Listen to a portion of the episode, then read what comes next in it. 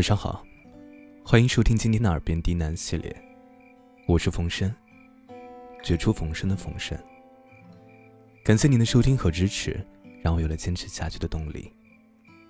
今天给大家带来一篇小故事，《导经的愿望》，希望你能喜欢。本节目由喜马拉雅独家播出。感谢收听。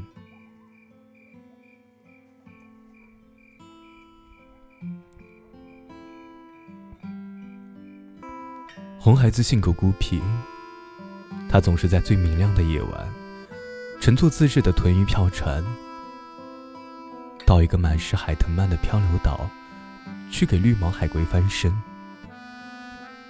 他觉得啊，这是一项很有意义的事儿。每当岛上所有的红海蟹都下海后，他就在等潮落的时候自言自语。红孩子每天说的话，都会被伏在海藤蔓下面的老岛鲸听到。这一头岛鲸太老了，就有一百多岁。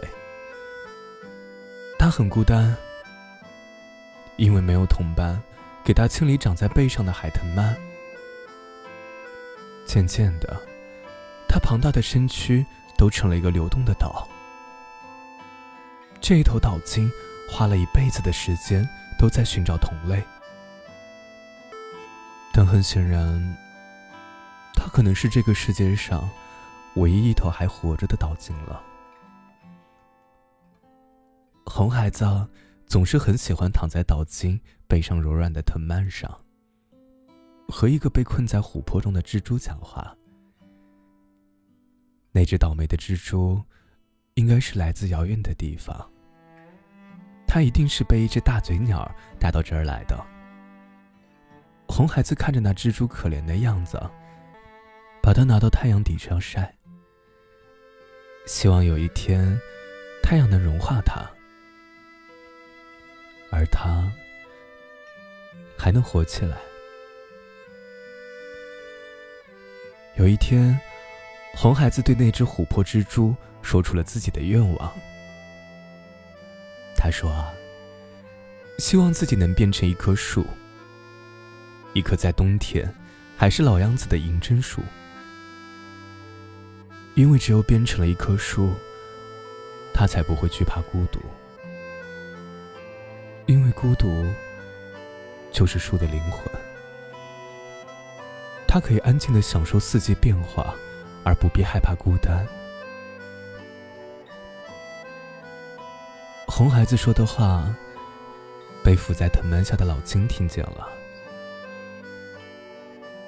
于是，在一个有暴风雪的夜晚，这头老金把自己卡在两座冰山的中间，让暴风吹掉身上的藤蔓。他趁着自己还能动的时候。游到了可以看见极光的淡水湖中，他伏在那里，像一座黑岛。他在安静的等待一只千年松的种子。终于，在一天阳光美满的好天气里，一只好心的灰天鹅将一颗种子扔到了他的嘴里。这头老鲸。游到了一个无人的小岛边，他趁着涨潮时，爬到了一块巨石边。他用尾巴挖出来一个大坑，用挖出的泥沙似乎摆弄出一幅画，然后将自己的尾巴埋在里面，自己高大的身躯则靠在那块巨石上伫立着。第二日。寒冷的天气将这头唯一的岛鲸冻死了。它像一块无比高大的黑石，伫立在小岛上。接下来，在一个比以往漫长的夏季里，这头伫立的岛鲸渐渐的变成了一副白骨架。远远看去，像一座收起帆布的远航船的桅杆。没有人知道那一天岛鲸。忍受了多久的孤独？在逐渐暖和的天气里，一头觅食的白熊发现，在那座倒茎的骨架下，一棵千年松长起来了，而且就顺着倒茎的脊柱往上长。很多年过去了，人们终于看到一棵汲取倒茎枝叶、长得无比茂盛的千年松伫立在那座岛上。它简直就是那头可怜倒茎的化身。